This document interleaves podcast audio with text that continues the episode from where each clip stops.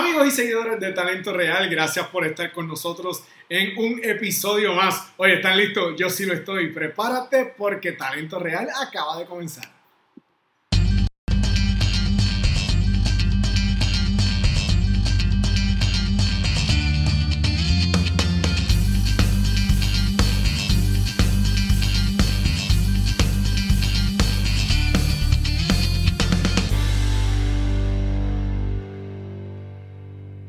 Saludos amigos, bienvenidos a, otra, a otro nuevo episodio de Talento Real. Para mí es un honor contar ¿verdad? con su presencia. Lo valoramos muchísimo, así que gracias por estar con nosotros. Si no me conoces de casualidad todavía, mi nombre es Wilfredo Huito Cubero y soy el anfitrión de eh, eh, este espacio que hemos creado. Talento Real es, eh, es, un, es un programa de entrevistas donde nosotros estamos hablando con personas que han tenido éxito en su respectivo campo. ¿Y qué estamos haciendo? Le estamos llevando esa información a otra persona que pueda tener la misma curiosidad que tuvo en algún momento ese entrevistado que tenemos. Así que ponle atención porque esta entrevista quizás pueda hacer una diferencia en tu vida y te puede dar ese empujoncito que necesitas para seguir adelante y llegar al éxito que tanto deseas. Oye, te invito a que eh, vayas a YouTube, nos busques en nuestro canal, te suscribas, le des like, le des share, lo compartas con tus amistades. Nos puedes encontrar en las diferentes redes sociales. Nos buscas en Facebook y nos buscas en Instagram, así mismo como Talento Real. Gracias por el apoyo que nos brindan. Oye, en el programa de hoy tenemos una entrevista bien interesante. Vamos a hablar con, con un amigo. En un principio comenzamos una relación de negocios, oye, pero esa relación de negocios se convirtió en una amistad y me siento eh, muy contento de poder llamar a este extraordinario músico. Hay artistas que sueñan ganar un Grammy, pues este músico que le voy a, que, que le voy a presentar, puertorriqueño, ha ganado cuatro de ellos como arreglista, como productor. Así que desde Guayama, Puerto Rico, ni más ni menos, oye, mi gran amigo José Alfredo Méndez, mejor conocido como Freddy Méndez. Saludos, Freddy. ¿Cómo te encuentras? Todo bien, qué bueno saludarte, qué sorpresa que estemos aquí juntos en, esta, en este formato, ¿verdad? es como que raro, siempre que nos vemos nos abrazamos y nos podemos escuchar en vivo, pero bueno, la las condiciones, ¿verdad? Sí, que estamos viviendo. De verdad que la, la, la, vida nos ha llevado a que nos hemos, tenemos que, nos tuvimos que adaptar a ciertas cosas y pues como que no hay otra solución por ahora y no ha quedado otra, pero sí, extrañamos los abrazos, extrañamos los apretones de mano y no nos queda otra. Por lo menos te veo, veo tu sonrisa y, siempre es grato poder compartir contigo. Ay, María, gracias, gracias, gracias.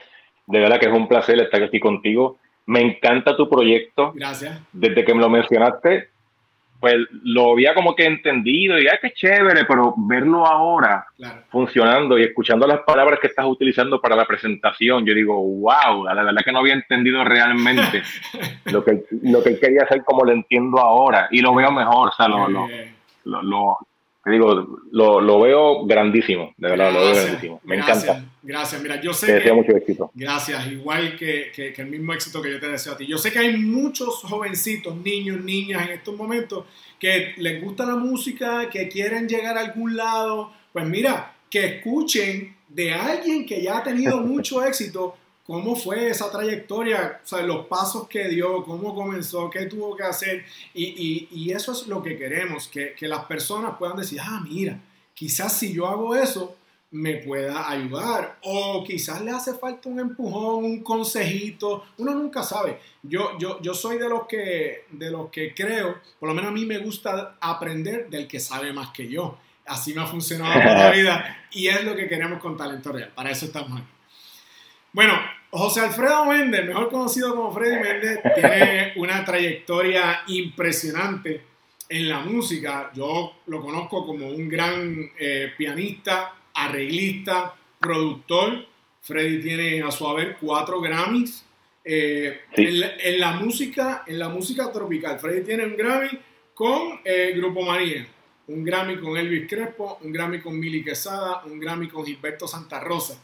Pero eso comenzó, eso comenzó hace muchos años atrás, oye, con un instrumento que yo no sabía. Eso comenzó con el saxofón. Ah.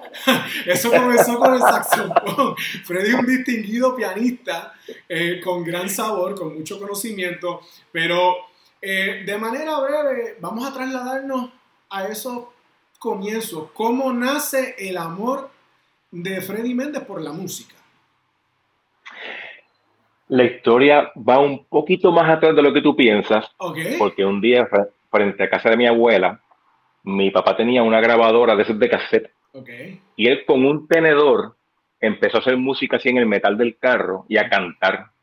Y él grabó eso y a mí me sorprendió escuchar cómo una grabadora podía recoger el, audio, tú sabes, lo que mi papá estaba cantando. Yo creo que esa fue la chispa realmente que incendió por dentro de mí el interés por esta cuestión del audio, por decirlo así, la música. Pero mi papá también tiene una guitarra que no sabe tocarla. Y pues, tú sabes, también me llama, me llama la atención que hubiera una guitarra en mi casa. Mi tío tocaba un poco de guitarra. Y en las navidades, mi familia siempre hacía las famosas parrandas, ¿verdad? Que ya no se ven, pero en aquel tiempo eran todos los días de 8 de la noche a 8 de la mañana. y mi tío, que vivía en Nueva York, viajaba siempre a Puerto Rico con muchos instrumentos que él traía desde allá. Y mi abuelo tocaba sinfonía. O sea, esa combinación de lo que te acabo de decir, entre la grabación de mi papá con la guitarrita, con el acordeón de mi, de mi abuelo y con los instrumentos que mi tío traía para las pajandas, eso me fue, creo que, ¿verdad?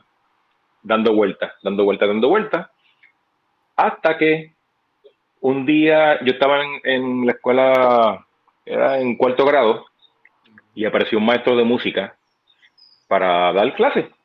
Y mi mamá, que salía a las 5 de la tarde de trabajar, se le ocurrió que era una buena idea que al salir yo a las dos y media, en vez de ella tener que ir a buscarme, salir del trabajo, conducir para dejarme en casa de mi abuela, pues ella dijo, espérate, en lo que yo salgo a trabajar, el nene puede estar ahí, cogiendo clases de música. Y ahí fue cuando yo realmente pues prácticamente me matriculé como un estudiante de la música. Y no era con esa saxofón todavía. No. Era con esta famosa flautita, lo, que le llaman la flauta dulce. Okay. Las plásticas que cuestan 10 pesos en Walmart. Lo sé, lo sé. Con una flautita de esa. ¡Wow! ¡Qué increíble! Y de ahí, pues, de ahí comenzó a dar vuelta todo este asunto. Claro, en el, en el salón había unos 60 estudiantes, todos del colegio, ¿verdad? Ajá. Y poquito a poco se iban yendo, yendo, yendo, y al final quedábamos como cuatro nada más. ¡Wow! Y fue cuando quedaban como cuatro que el maestro dijo, bueno, ya, ya no es sostenible la paga, tú sabes, ya no va a funcionar esto. Y él, él tenía ya unos estudiantes más avanzados en otras escuelas que él también daba clases, pero ya entonces era más profesional y ahí fue cuando él vio que tenía interés y me, y me dijo, mira, yo te puedo llevar a ti a esas otras eh, escuelas para que yo te dé clase de música, pero ya tienes que subir de nivel, ya no puedes ser la flautita. ¿Qué te gusta? Y ahí fue que yo dije, pues me gusta el saxofón. Wow, y ahí fue que entonces pasé a ese próximo nivel. ¿Y, y, el amor por el saxofón, cuánto tiempo duró? El saxofón duró como si fuera, sí, mira, pero realmente era mi instrumento principal. realmente era lo que yo pensaba que yo iba a terminar siendo. Duró hasta universidad cuando yo tenía unos 18 años. Pero ¿qué pasa? Fue por accidente que yo terminé siendo pianista. Okay. Como a los 14 años, ¿verdad? Más o menos, 14 años por ahí. Yo siendo, yo siendo realmente saxofonista, en mi casa había un órgano de esos de iglesia gigantesco. Y yo pues, tú sabes, de vez en cuando me ponía a tocar, eh, conocí un poquito, pero yo era saxofonista. Entonces, había un grupo de rock en la high school que les hacía falta un tecladista. y entonces alguien, alguien dijo, mira, pues ahí hay un nenito ahí que toca el teclado, vamos a traerlo. Y yo pues empecé a, estar en el grupo como pianista, o sea, como tecladista, porque acuérdate que los grupos de rock, de heavy metal, no usan el saxofón. No, no. Entonces pues, me tuve que ir por ese lado. Y yo todavía siendo saxofonista, me pasó lo segundo importante en lo que es el camino mío, y es que había un grupo de merengue que su pianista se fue hacer su propio grupo.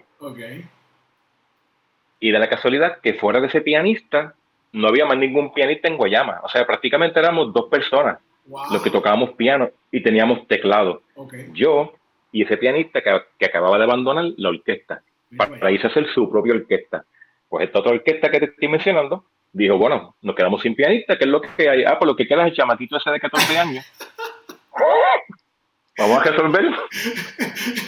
y el vamos a resolver fue que todavía yo era saxofonista y yo quería ser saxofonista, pero tuve que ayudarlos a ellos como pianista para que el grupo no se rompiera y pudieran seguir haciendo sus actividades.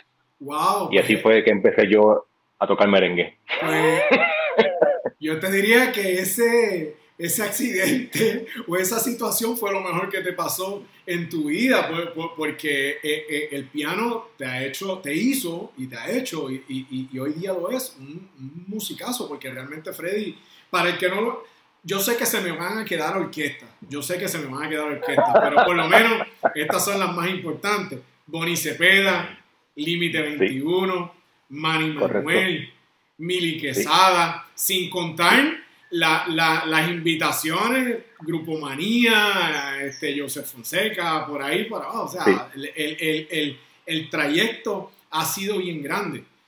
Pero Correcto. yo sé que, tu carrera tuvo un giro y un cambio muy importante. Freddy es arreglista de hace años. Pero quizás uno espera que llegue esta canción que te puede dar éxito. Y Freddy no era el arreglista para esa canción. Y, muchos hemos escuchado esta canción que dice, y loco, y loco, me tiene loco. Y, Freddy Méndez es el arreglista de esa canción. Esa canción fue la que te llevó al éxito comercial. Sí, yo diría que sí. Esa fue la canción que me dio la entrada al mundo de ese nivel grande donde todos esos artistas siempre están buscando quién es el que está pegado, quién es la arreglista del momento, y ese era yo. Y yo realmente pienso que también fue un golpe de suerte, porque no sé si decir accidente, porque realmente no estaba planificado que yo hiciera el arreglo. Sí. Sabes, e-, el, compositor quería presentar la canción con un acompañamiento para que no fuera solamente un cassette con la voz solamente. Okay. Él contó conmigo, pero resulta que entonces el compositor le encantó como yo hice el arreglo. Y entonces fue el mismo compositor quien le dijo al artista, yo te doy la canción si tú coges el arreglo. Porque, porque el compositor estaba tan enamorado del arreglo porque él decía, es que si lo coge otra persona lo puede cambiar y se puede perder la esencia de lo que yo mismo estoy contento y escuchando de mi letra. Entonces imagínate que para aquel tiempo Oscarito se pasaba diciendo a las tarimas, qué loco, y todo el mundo lo conocía, qué loco. Entonces, pues qué canción más perfecta que un compositor le escriba una canción que dice, y loco, y loco. O sea, ellos querían la letra, pero Ray López, que es el compositor, y le agradezco un montón la oportunidad porque gracias a él por haber hecho ese esa petición ese approach de esa petición de yo te doy la letra si coges el arreglo tú sabes es como que me empujó ahí ¿sabes? Él, me puso ahí Qué bien. y de la casualidad que caí también gracias a Dios con ellos que entonces me dieron ahí mismo otro, otro arreglo también, que fue el de Me mira si te miro. Y, y corazoncito, un corazoncito, un cómo duele. Que también, en, ese, en esas tres canciones yo tuve la oportunidad de ser la arreglista. Pero fue gracias a qué loco. A qué loco. ¿Pensaste alguna vez? Y se pegó. y se pegó. ¿Y de qué manera? Y, y, y existirá por, por años y años. ¿Pensaste que un trabajo que fue una prueba pudiera resultar con ese detalle de éxito que impulsó tu carrera por muchos años por delante? No, yo creo que mucha de mi historia no fue planificada. O sea, mucha de mi historia no fue que yo lo deseara. O sea, muchas cosas fueron ocurriendo en el camino, se fueron abriendo puertas, ¿sabes? Este, a nosotros nos enseñan que hay que soñar en grande, que hay que proponerse, lo que hay que poner meta, y yo soy de los que piensa así, y de hecho muchos de los éxitos que luego yo alcancé fue cuando puse en práctica eso. Claro. Pero esta parte de yo entrar a las orquestas, de yo haberme convertido en arreglista, eh, fueron cosas que se fueron dando en el camino sin que yo eh, eh, tuviera la intención. O sea, yo nunca dije, yo quiero ser arreglista. Ni siquiera dije, me gustaría que mis ángeles estuvieran en la radio. Mucha gente dice eso, mucha gente quiere, dice, yo quiero arreglar para estar en la radio, en la radio. Pero para mí era una cosa que no me cabía en la mente porque ni me lo imaginaba. Yo, decía, en mi mente, e-, eso es algo imposible para mí, ¿sabes? No estaba aquí y ocurrió. Qué bien. pero, pero, pero para llegar a ese punto, y quiero hacer un, breve detente, yo sé que Freddy Méndez fue a estudiar, Freddy Méndez se preparó y, se convirtió en un mejor músico gracias a los estudios que adquirió también. Sí, yo te diría que al igual que te digo, que yo no planifique llegar a, a esos puntos en específico de éxito, también te digo que hay un refrán que dice, eh, cuando el estudiante está listo, el maestro aparece. Tú lo has escuchado, mi imagino. Sí, claro, claro. O sea, realmente yo creo que todas esas oportunidades se dieron en un momento específico donde yo estaba preparado para cumplir con eso cuando se diera. Yo creo que quizás la vida no me hubiese puesto esas puertas tan abiertas para mí si yo no hubiese estado listo y preparado para poder o cruzar la puerta y tener éxito. ¿Dónde cruzaste tus estudios? Yo creo que yo empecé por, por mi parte primero. Cuando yo te dije que yo era saxofonista y pianista, toda esa parte principal de los 14 años a los 21 años fue bastante por, por cuenta propia. Pero sí me metí en, en, la Universidad Interamericana de San Germán a estudiar dos años allí pero me tuve que mover al conservatorio porque cuando empecé a tocar merengue con Bonnie Cepeda y eso, pues me quedaba muy lejos San Germán, ¿verdad? Y entonces tuve que mudarme a San Juan al conservatorio. Ahí también hice dos años adicionales. Eh, no los terminé porque realmente estaba viajando mucho y entonces mi propio papá me dijo, mira, si vas a estar faltando, los maestros te van a estar colgando, mejor date de baja y continúa después. Pero yo sí te digo que aunque no estuve matriculado en el conservatorio, me mantuve estudiando. Tuve la suerte de que en la orquesta de Bunny Cepeda había un músico que había estudiado en Berkeley y él me transfirió mucha información. Yo aprendí mucho con él, él fue como un maestro. Y después cuando yo me fui para la orquesta de, de, Límite 21, también resulta que el Vincito, que es el pianista dueño, también tiene un montón de conocimiento y nos hicimos bien amigos y él me ayudó un montón. Después ahí yo empecé a hacer copista, a hacer arreglos, papeles, ¿verdad? Para otros arreglistas. Y también ahí fue una escuela, porque todos esos arreglistas que ya estaban metidos en el negocio, que estaban haciendo arreglos para artistas conocidos y famosos, yo estaba viendo lo que ellos hacían, porque yo era el que le copiaba los papeles. Okay. Por eso digo que cuando, cuando llega el momento que me toca ser arreglista, ya yo tenía una educación tanto de universidad tanto de gente que había tenido grandes conocimientos, como también de otros arreglistas que ya estaban haciendo eso que se me estaba presentando de frente. Okay. Cuando vine a ver, pues todo se juntó, se juntó. yo estaba listo. Okay. Estaba ready para... para... ¿Cómo, ¿Cómo te diste cuenta que sí tenías el talento suficiente para ser arreglista? Porque ser arreglista es un reto gigantesco. Muchas veces te dan la letra y la melodía nada más y, hay que darle vida, hay que crear, hay que ser creativo, algo que no existe y, en ocasiones hay que hacerlo bien rápido. Cuando Freddy dijo, pues mira, eh, yo puedo ser arreglista. Eso nunca pasó. ¿No? Yo nunca dije, no. No, eso no porque no cabía, en mi mente, no, no cabía en mi mente que yo fuera a hacerlo. Yo tenía los conocimientos, tenía la preparación. Yo veía cómo otros lo hacían yo realmente cuando me dieron la oportunidad de hacer un arreglo, prácticamente yo me sentía en ese momento que lo que estaba haciendo era imitando a otras personas. Oh, ok. Veo, veo, entiendo.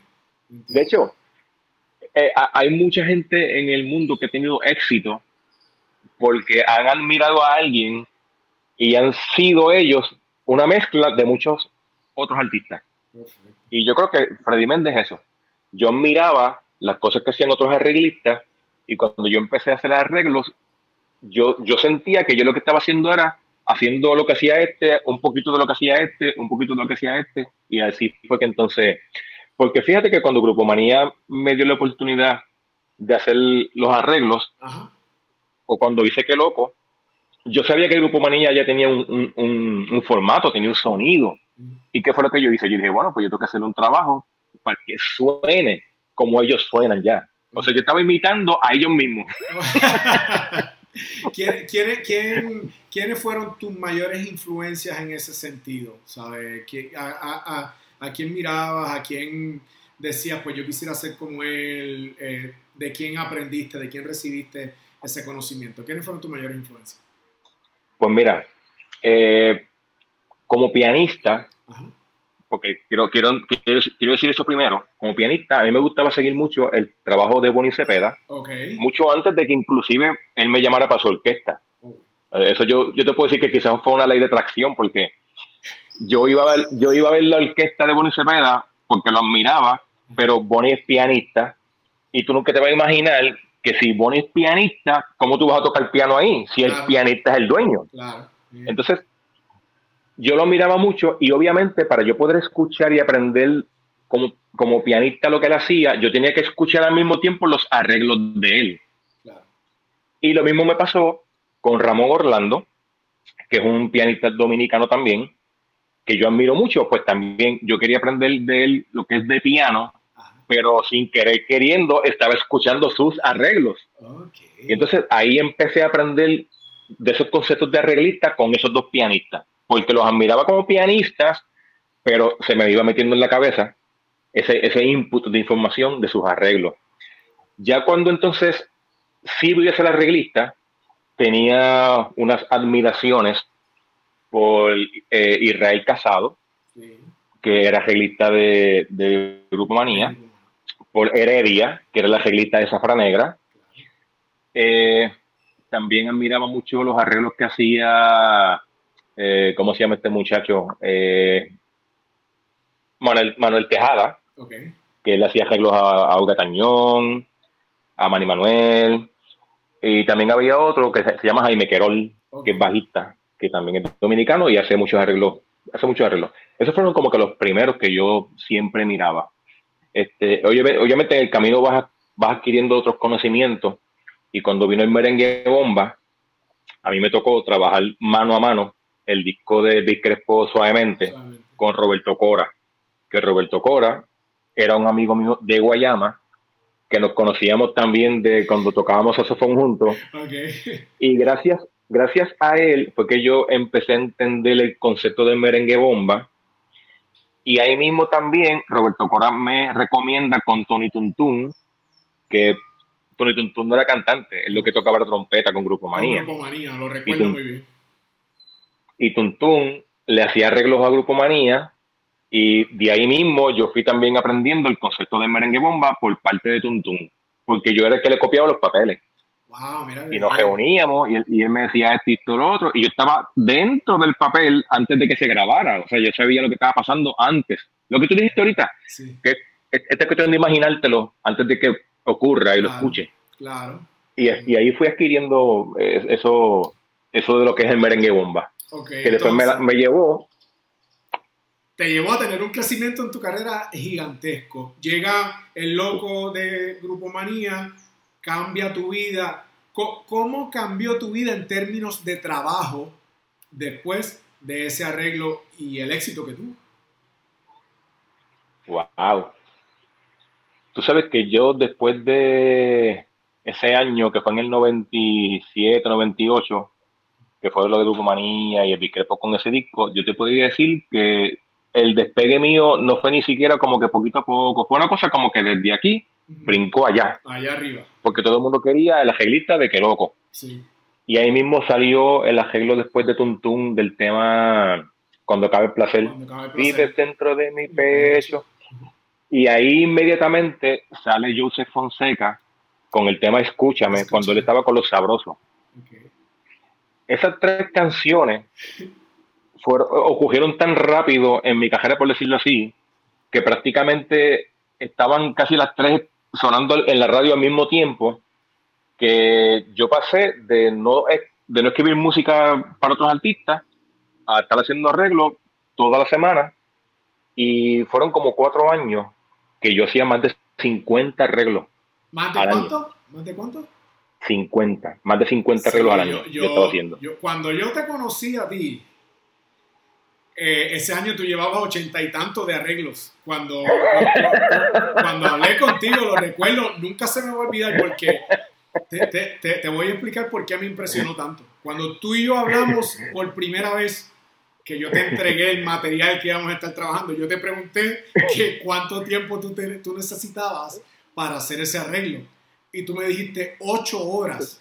Entonces, ya tú me habías dicho que eran ochenta y pico arreglos y dije, wow, este tipo no para de trabajar, no duerme, ¿sabes? Y, y, es impresionante ver la capacidad de producción con la calidad tan, tan, tan gigante, con el esmero que, que tú tratas a todo el que llega a tu casa a tu estudio.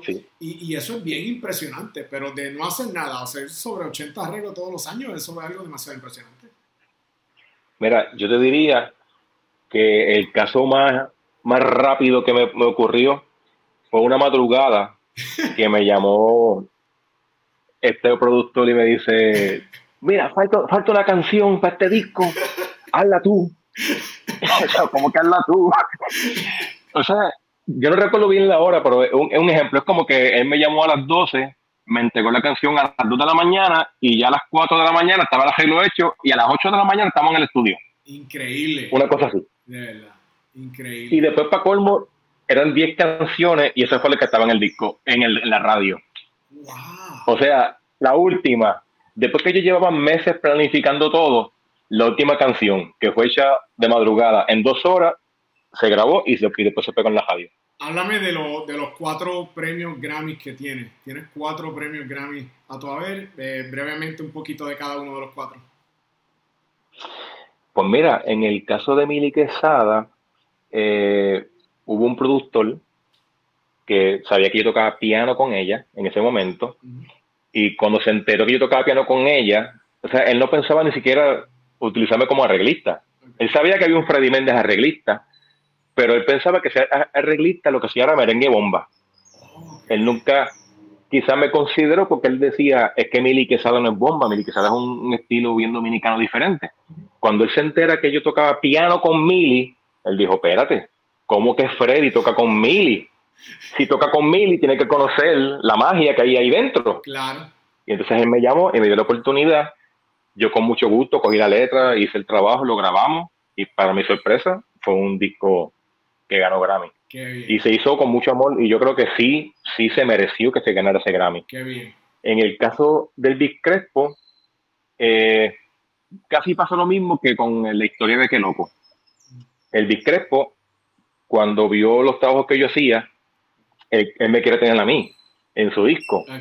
Y en ese disco él me dio cinco canciones. O sea, el disco era de diez canciones y él me dio cinco. increíble. Ese fue el disco de Píntame. Ese fue el disco de ¿verdad?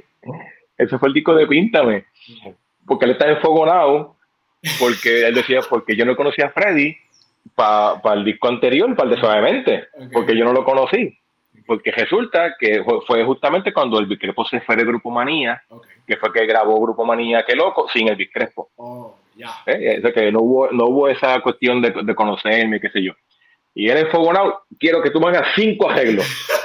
Le hice cinco arreglos. Que fueron por el caminito, fueron por el caminito. ¿Cuál más? Eh, de entre. O una que se llama Ben. Ben. Eh, ay. No, no recuerdo si Mares de Emoción está en ese disco también. Sí, pero, pero es una pregunta complicada también porque hace, hace, hace mucho tiempo. Perdóname esa porque yo, yo, yo sé que... No, no, no, tranquilo. Este... Hay que buscar, hay que coger los discos, hay que coger los discos y mirarlos. Y, ah, mira, aquí están estas canciones. Claro. Entonces, en el caso de Grupo Manía, pues creo que eso, ahí no hubo nada de accidente ni nada. Realmente nosotros hacíamos esos discos siempre pensando en ganar Grammy. O sea, los discos de Grupo Manía se hacían siempre pensando en lo comercial, en cómo alcanzar, llegar a la radio, en cómo ser al público, tú sabes, algo que, fue un que fuera un buen producto, bailable. O sea, que la fórmula que se utilizó ya se sabía que era planificado para que ganara, ganara Grammy. Y en el caso de Gilberto Santa Rosa, ese fue un disco de Navidad.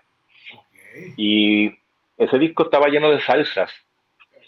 pero Gilberto quería grabar un merengue con Joseito Mateo, que es un dominicano bien conocido allá. Eh, eh, es, como decir, es como decir en Puerto Rico Gilberto, pues allá, Joseito Mateo, pues es alguien bien famoso. Pero Joseito Mateo quería grabar un merengue con Gilbertito. Mm, y entonces ahí se ocurre la idea de llamar a Freddy Méndez para que haga la de merengue. Y, y, para mí fue mi sorpresa también que llegara un Grammy, porque yo no me imaginaba. O sea, fue, fue un disco de Navidad hecho como pues, para vender el disco no fue hecho como con la intención de llevarlo a, esos niveles. Y de momento recibo, recibo la noticia, mira, el disco de, de Navidad de, de Gilberto ganó Grammy. Yo qué, wow. ¿Cuán, cuán, ¿Cuán satisfactorio para un músico, productor, arreglista? ¿sabes? Yo sé que la pregunta como que no se debe hacer, pero ¿cómo te sentiste en ese momento? ¿Qué, qué, qué significó? Entonces después el segundo, el tercero, el cuarto, y tú como dices, wow, cuatro Grammy. O sea, ¿cuán, gratificante es eso para ti?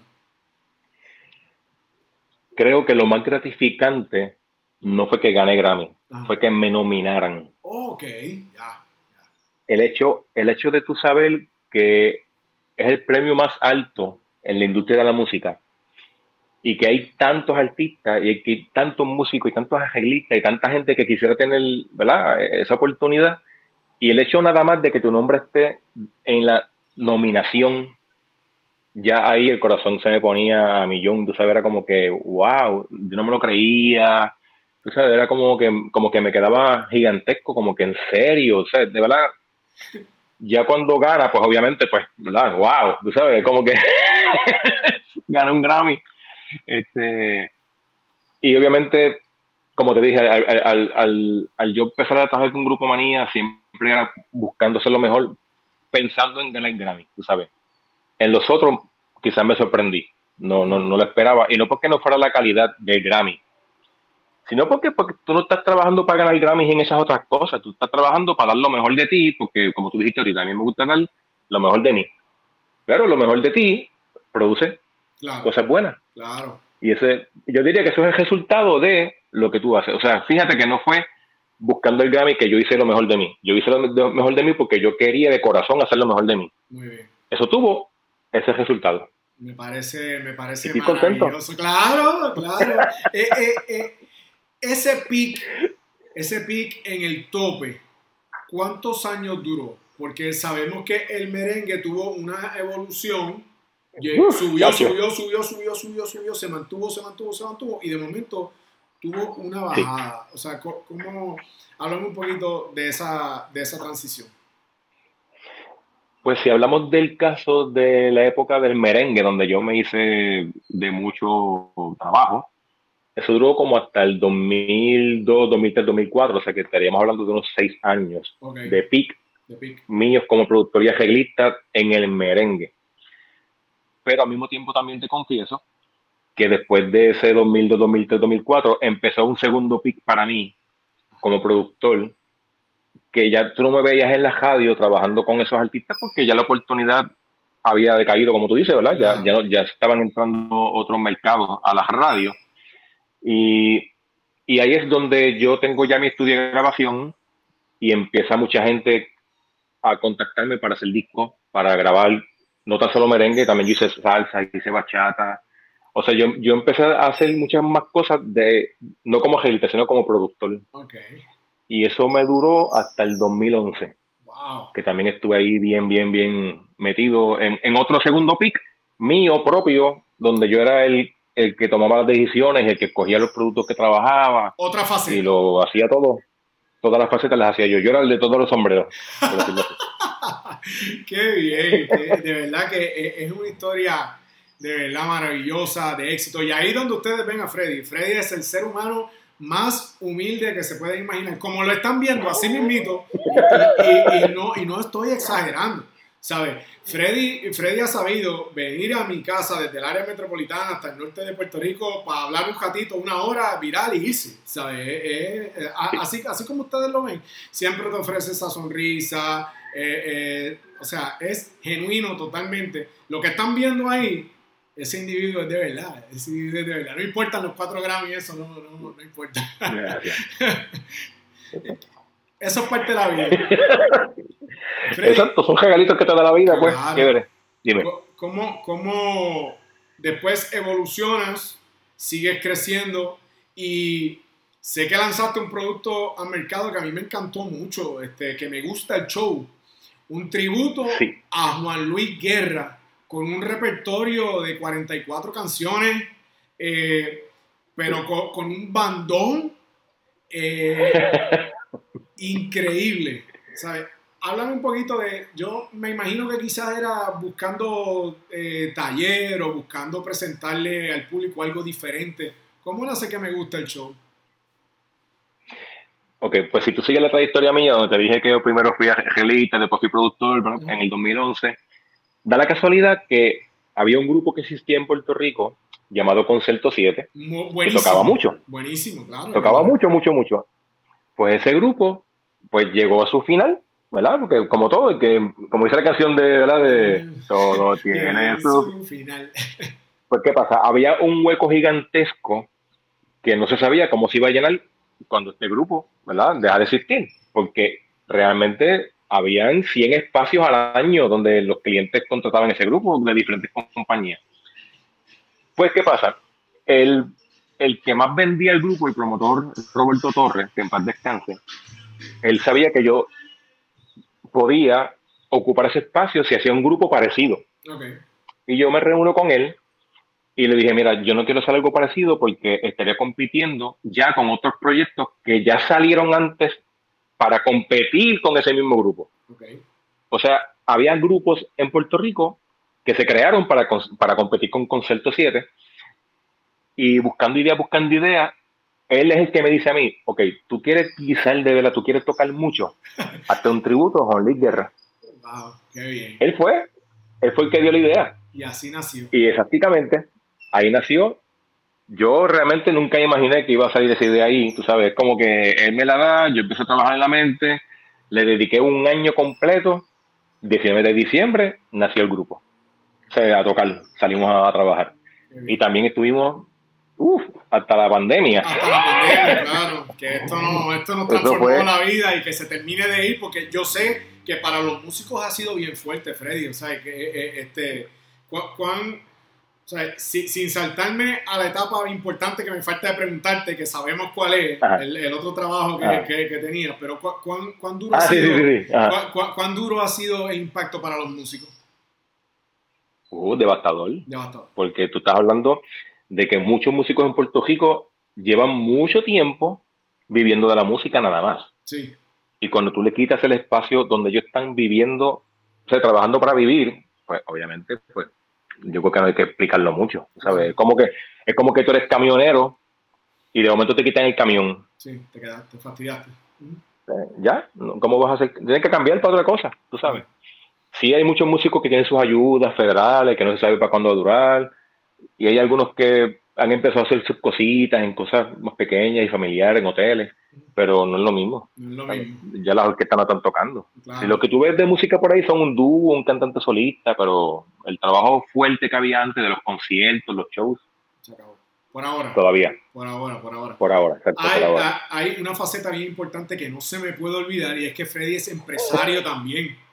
Freddy, no, no recuerdo bien la fecha, pero Freddy tiene una página que, empezó con un nombre, sigue con otro. Yo la conocí como jampr.com. Después hacemos música, hacemos música.com. Y, y, Freddy desarrolló un comercio ahí eh, bien grande y, enviando a muchos destinos del mundo. Freddy creó el Cantar del Coquí, que es un CD dedicado al, al, al, Coquí de Puerto Rico, después hizo otro dedicado al Santo Rosario. Y, y, ofrece, y ofrece diferentes tipos de, de, servicios ahí, partitura, MIDI y... Pistas. 20 cosas, pistas también. ¿Cómo, cómo, cómo, cómo nace eso brevemente, verdad? Y cómo lo desarrollaste y cómo lo, cómo lo desarrollaste hasta lo que es hoy día. Eso fue también otro accidente. Te explico. Mira, tú sabes que yo te conté que yo hacía arreglos para otros artistas. las partituras, ¿verdad? Los, papeles, no, no, los arreglos, sino las partituras.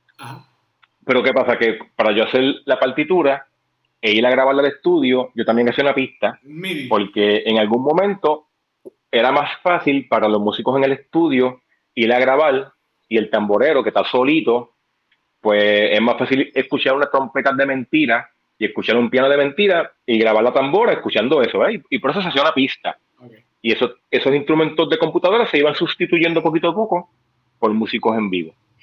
Pues cuando empiezan estos hombres solistas a tocar pistas por ahí, estos grupitos de cuatro cinco músicos que usaban midis, ellos decían, pero llamate a Freddy, que Freddy tiene la pista original porque fue el que hizo el arreglo para esa artista.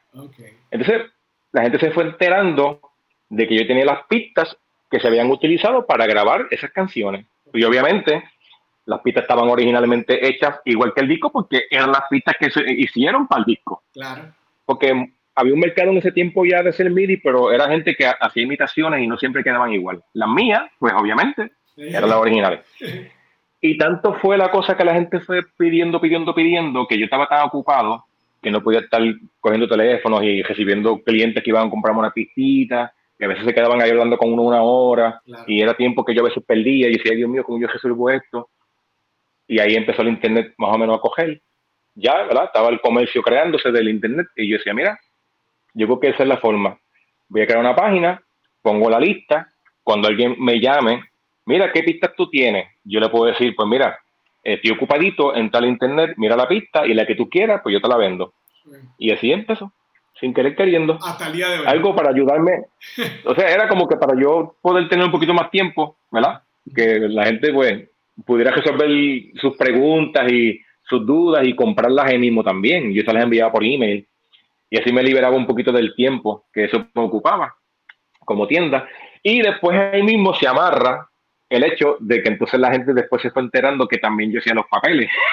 y entonces las orquestas que eran en vivo, mira que tú tienes los papeles y yo, ok, pues ahora, otra página que haga la venta de la misma lista de partituras. Entonces ahí, ahí fue que nació eh, ese negocio. Qué bien, y ha tenido éxito y funciona hasta el día de hoy hasta el día de hoy siempre hay alguien que compra una pista. Claro, repito, no hay un volumen como antes porque la pandemia, pero siempre hay alguien que está aburrido en su casa. yo quiero cantar una canción y va a ir a buscar y la compra. Y...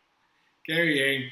Eh, hay, hay, hay, una transición en tu vida, eh, el, el, el, trabajo en el ámbito personal, que ahora está, baja el trabajo un poco, me imagino que entonces buscando alguna alternativa, Freddy Méndez decide ir a comenzar a trabajar en los cruceros.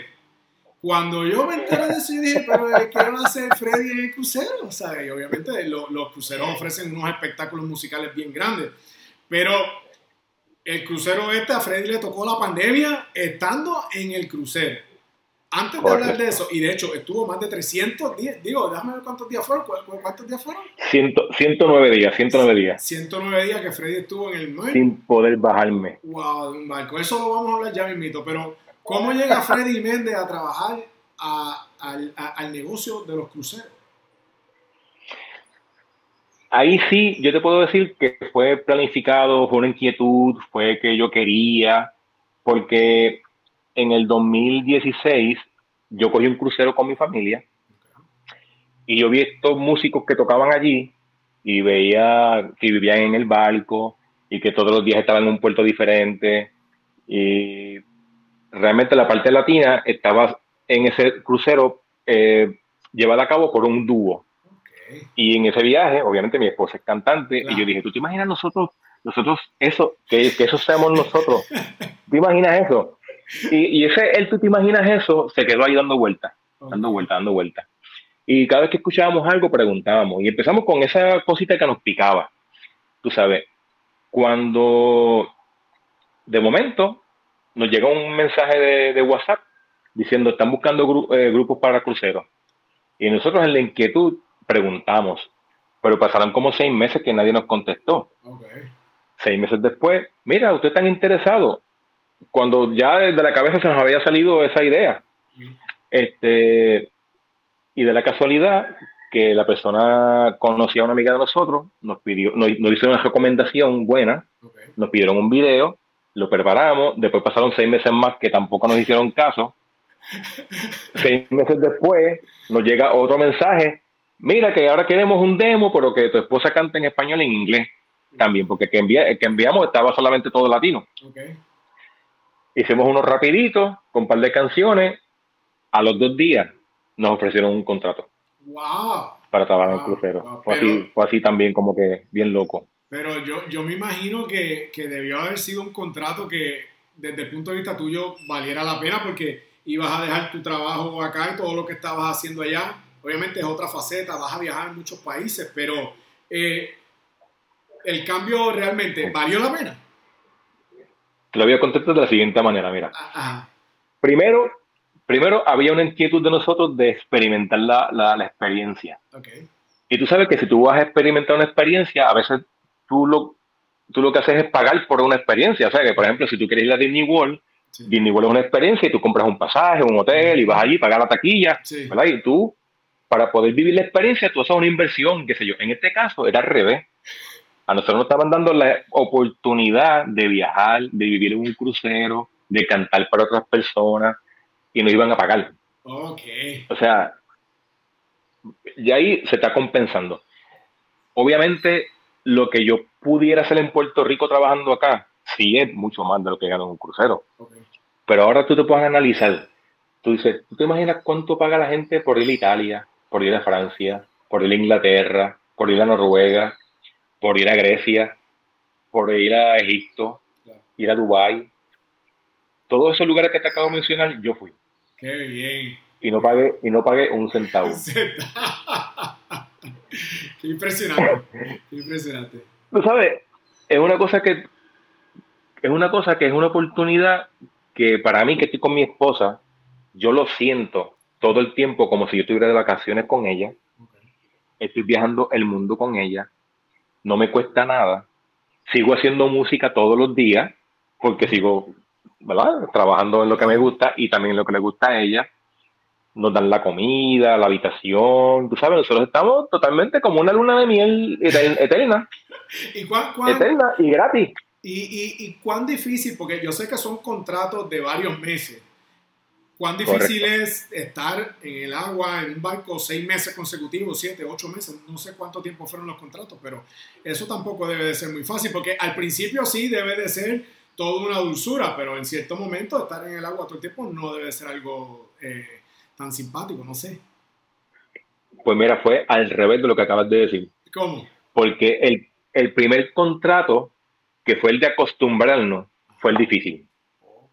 Primero, porque en ese primer barco que nos pusieron, er, eran tan cortitos los contratos, le digo, los, cruceros, que eran de tres y cuatro días, y había mucha más acción, porque la gente en tres y cuatro días lo que va a apariciar, a embojacharse, a brincar, y era un crucero que salía de Miami, que iba a las Bahamas, iba a Cuba. Y nosotros que somos la música latina, pues tú sabes, el trabajo era bien pesado. Y no descansamos ni un solo día. O sea, tuvimos cuatro meses y medio donde no tuvimos ni un día libre. Wow. O sea que fue fuerte. ¿Y cuántas horas trabajas al día entonces? En ese caso, en ese caso, en esos primeros En ese caso en específico también nos, toque, nos tocó que hacíamos todos los días de cuatro a cinco sets de entre 45 minutos a una hora. O sea que realmente era mucho trabajo. Entonces, pues realmente fue, fue pesado. Digo, estamos en la luna de miel del crucero y en Miami y en Cuba. Y, y, lo que nos ayuda en el crucero a nivel de tiempo y de descanso es que tú nada más trabajas por la noche. Ah, o sea que realmente la gente está fuera del barco todo el día paseando, caminando, y ese mismo tiempo también nosotros lo tenemos para poder salir. O sea que nosotros prácticamente lo que trabajamos es en la noche nada más. Ya cuando empieza el segundo contrato, pues ya estábamos en el Mediterráneo, estábamos en Italia, en España, ¿sabes? Cambió todo. Y también cambió el, formato del trabajo, porque ya sí teníamos un día a la semana de, de descanso. También en vez de cuatro o cinco sets, ya bajó a dos, tres sets. Quizás algún día, cuatro sets pero eran de 45 minutos. No había ninguno que fuera de una hora o de hora y 15, como a veces nos pasó cuando estábamos en el de Miami. Pero esta cuestión de, de que eran cruceros más largos, porque eran de 10 y 11 días, cambió también el público, porque en esos cruceros más largos la gente va sale por la mañana bien temprano, a las 7 de la mañana, para la calle, a caminar todas las calles de Joma y qué sé yo, y cuando llegan al barco a las 7 de la noche están cansados. Porque ellos no van a pariciar, ellos lo que van es a pasear. Y son, y son gente que lo que quieren es utilizar el barco como método de transporte entre los, entre los puertos. O sea, ellos no están realmente de par, ellos están más como, pues, ven, el show, van al restaurante y se sientan un ratito a escuchar música. Pero se van temprano a dormir. O sea, ya a las 10 de la noche tú ves que la gente ya está acostándose porque se tienen que levantar a las 6 de la mañana, ¿entiendes? Entonces, eso, eso suavizó bastante en tu trabajo. Y también nos recompensó con esos puertos tan maravillosos porque, oye, nosotros, nosotros nos bajábamos. Si, si el schedule decía que el barco llegaba a las 7 al puerto, nosotros estamos a las 6.59 para ver la puerta. bueno, salir volado para pasear y caminar. Y si el barco se iba a las 5, a las 4 regresábamos. O sea, estábamos todo el día afuera paseando. Y, y, para los empleados, las comodidades son, son las mismas que para, que para los huéspedes. O sea, las habitaciones son cómodas, la comida es cómoda, ¿sabes? no es igual que los huéspedes, pero no es incómodo. O sea, estamos hablando que tienes tu habitación, tienes, tu, como, tienes tus servicios iguales que un huésped, de, que te limpien el cuarto y tienes, tenemos nuestro laundry y tenemos nuestro propio comedor. En el caso mío específico, al yo ser músico, tenemos un nivel un poquito más alto y a nosotros sí nos permiten comer, por ejemplo, en los restaurantes de los huéspedes y nos permiten caminar por las áreas abiertas y nos permiten ir al teatro a ver los shows que hay unos niveles en los barcos que son un poquito más abajo que no tienen ese tipo de acceso. Pero sí, nosotros lo teníamos, este, como músicos que éramos. Y obviamente le sacamos partido, porque también nos sentíamos como si fuéramos huéspedes en cierta manera, ¿verdad? Qué bueno. Qué bueno. Entonces. Y, el, ah, dime, Termina, termina. ahora, te voy a hacer una pregunta, ahora te voy a hacer una pregunta chévere. Y pues lo que dije ahora, el, el, hecho de que como también músicos teníamos disponibles el espacio completo de tiempo, como los huéspedes, para estar afuera. Porque en los otros niveles que te hablé, pues por ejemplo, están los guardias de seguridad, que tienen que estar en el barco, porque por el día, aunque no haya pasajeros, tienen que haber guardias. Igual los cocineros que tienen que cocinar para que cuando lleguen los huéspedes la comida esté limpia los que limpian los cuartos, limpian los cuartos cuando los huéspedes se van. O sea que hay, hay, unos puestos que tienen que estar dentro del barco cuando el barco está estacionado. Nosotros, pues, por ser músicos, sí podemos estar afuera todo el día. y eso, pues, ¿verdad? No, me gustó. Ah, tu pregunta. Es una gran recompensa, definitivamente. Llega la pandemia.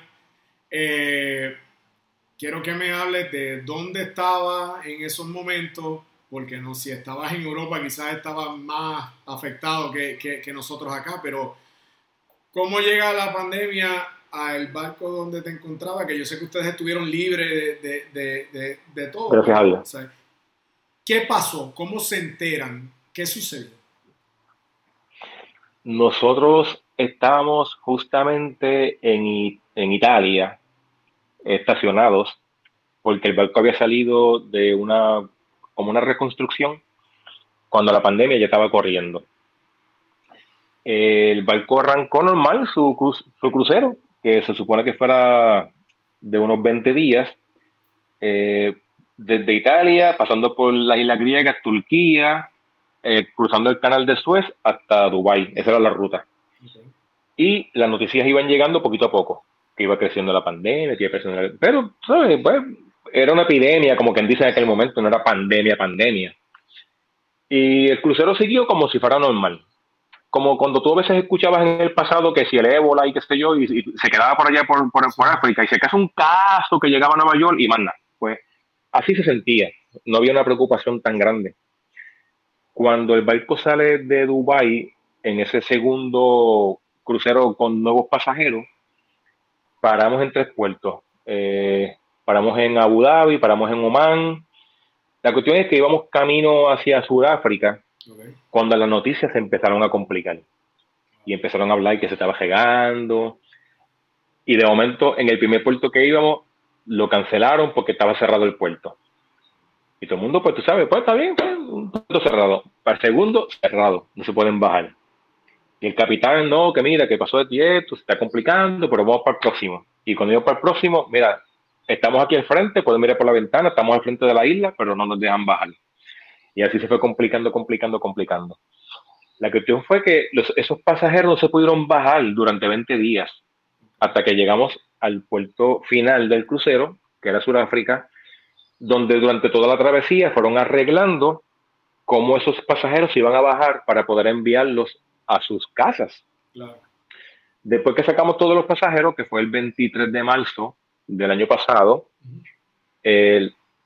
nosotros entonces empezamos con el segundo problema y era cómo sacábamos los empleados.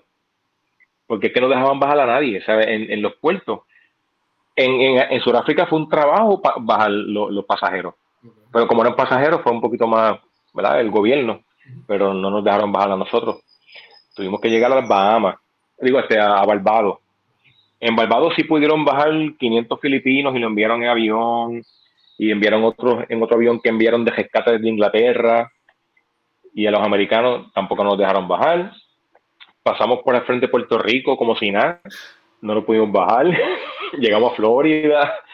Tú sabes, todo el tiempo estaban tratando de sacar a, los crew members, pero por la pandemia esta vez tan fuerte, las leyes no permitían bajar a los crew members porque supuestamente el hecho de tú ser marinero era lo que yo llamaba un alto riesgo. Porque recuérdate que hubo unos casos de cruceros que por allá por China que se enfermaron y eso se puso tan y tan grande que el crucero era como una cosa diabólica, por decirlo así. Sí, nos, nos veían como que, uy, uy, uy, tú sabes. Y yo digo, ahora que me pongo a analizar, yo digo, wow, la gente no se daba cuenta que porque hubo dos o tres casos en unos cruceros, no se daban cuenta que se estaban montando en aviones repletos de gente, encejados en un espacio así durante dos horas, cuando en los cruceros, tú sabes, hay mucho espacio abierto y la gente se puede separar y, tú sabes, lo, pusieron tan, tan malo esta cuestión de los cruceros y también me da pena que no hayan empezado los cruceros, cuando a veces me pongo a pensar que es, mucho más seguro estar en un crucero que en, un avión. Y los aviones viajan todos los días llenos de pasajeros, de país a país, tú sabes. Pero yo, eh, me imagino que estar 109 días debe haber sido complicado. Eh, ¿cómo, cómo, cómo, transcurrieron esos 109 días? ¿O fue fácil para ti, para tu esposa? ¿Cómo, cómo, fue? Nosotros no nos queríamos bajar. Ahí te lo contesto. Ah, ok, te explico. A todo el mundo le choca cuando escuchan 109 días, Dios mío, sin poder bajarse, qué cosa difícil y yo les digo la contestación que te acabo de dar y como, pero ¿cómo va a ser? Y es que, mira, número uno, tan pronto se bajan los pasajeros el 23 de marzo, todos los que trabajamos en el barco nos convertimos en huéspedes. Teníamos acceso a la piscina, a los restaurantes, a los shows. O sea, el barco se convirtió en de que tú eres empleado, ahora tú eres un usuario, huésped. Y entonces estábamos allí con toda la comida del mundo, con la calidad que le daban a los, a los, a los mismos huéspedes, con el gimnasio abierto, el, el, spa, tú sabes, todo. Estábamos de vacaciones, entonces no estábamos trabajando. Entonces, por otro lado, estábamos en una burbuja. Mientras todo el mundo afuera estaba asustado, encerrado, sin poder salir, tú sabes qué pasará con esa incertidumbre. Nosotros estábamos allí. Ustedes estaban seguros, ustedes estaban seguros. Nadie enfermo, nadie se bajaba, nadie se subía, estábamos en medio del mar, como, cualquier viaje normal que para nosotros era típico, tú sabes, era normal. Vivíamos en el barco y en ese momento pues vivíamos, claro, no nos podíamos bajar, pero realmente estábamos, estábamos dentro del barco disfrutando de juegos, hacían bailes, clases de salsa, clases de bachata, tú sabes nos estábamos divirtiéndonos. ¿Y el, el, contrato se lo cancelaron? ¿Le continuaron pagando? Sí, estuvimos un tiempo con el contrato abierto porque obviamente nos, no sabía nadie que la, pandemia se iba a extender. La cuarta que al principio lo que decían era, vamos a quedarnos encerrados por un mes, eso es lo que decían, vamos a, vamos a encerrarnos un mes más. Y, y, tú pensabas que ya se iba a acabar, pero la cosa se fue extendiendo. Cuando la cosa se fue extendiendo, pues obviamente a todo el mundo le fueron cejando el contrato pero nos seguían atendiendo igual. Ya cuando estábamos en Miami, que no nos dejaron bajar a los americanos, en este caso mi puertorriqueño no, me dejaban bajar en Miami, pues la compañía, para poderle entregarla a todos los, trabajadores, se le ocurrió la idea de dividir a todos los pasajeros, a todos los, marineros que estaban en, en los diferentes 10 barcos de la compañía, dividirlos por países. Cogieron un barco y lo llenaron con los latinos. Cogieron otro con los europeos. Cogieron otro, lo llenaron con los asiáticos. Y entonces, pues mandaron esos barcos a esos países a entregar el barco mío. Hizo una ruta saliendo de Miami que llegó a Jamaica, fue a México, de México bajo Guatemala, siguió por ahí para abajo por todo el, el, América Central hasta llegar a Panamá, Colombia, Venezuela y después subió por las Antillas Menores repartiendo. Yo le di la vuelta completa al Mar Caribe. y te dejaron en el puerto de San Juan entonces. Y entonces, exacto. Los últimos fueron los dominicanos, porque después de Puerto Rico, pues fueron los de, Santo Domingo. Pero eh, también estuvo bien chévere, porque e, ese, ese crucero fue diferente en el sentido de que entonces ahí estaban todos los latinos. Y lo que había era, ya tú sabes, bachata, merengue, salsa, tú sabes. qué bueno, qué, qué bien. De verdad que me alegro en el sentido de que después que tuvieron tanto tiempo, eh, eh, pues por lo menos tuvo un final tranquilo, un, final feliz. ¿La, ¿La, compañía se ha vuelto a comunicar o, nada que ver? Sí, sí, han mantenido, han mantenido comunicación todo el tiempo, todos los meses nos escriben, cada cambio que hacen, cada cancelación que hacen, lo de las vacunas, todo el tiempo han estado ahí. Pues la, la restricción la está poniendo la CDC, que es lo que no han permitido que los cruceros arranquen pero ellos siempre han querido arrancar. Desde mayo, desde el año pasado, ellos han querido arrancar. ¿Y tienes planes de volver al crucero entonces? Claro. Sí, sí, sí. sí. Mira, yo, yo descubrí la vida de los cruceros y mi esposa y yo hemos dicho que vamos a estar ahí trabajando hasta que no podamos ya subirnos con bastón, con, con, silla juega. Es como que, mira, no, por favor, ya quédate en tu casa, ya tú no puedes, tú sabes. Qué bien, qué bien. Freddy, para entonces... me encanta culminar esta, esta charla eh, tan amena que hemos tenido para esa gente, esos niños jóvenes, eh, estudiantes, seguidores que deseen hacer una carrera en la música. No tiene que ser un solo consejo, pero algunas palabras que les puedas brindar de tu parte. Sí, lo voy a hacer primero como una, como una pequeña historia.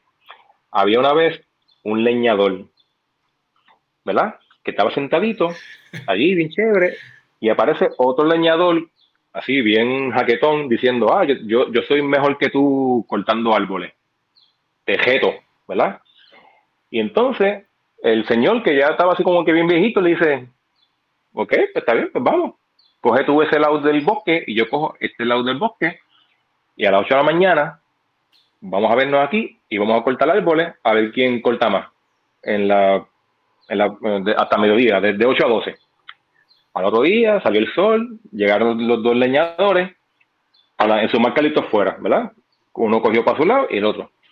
¿Qué pasa? Que el, chamaquito, el que venía con el, las ínfulas de que era el mejor, chacho, eso era pa, pa, pa, pa, pa, cortando árboles ahí sin parar, cortando árboles.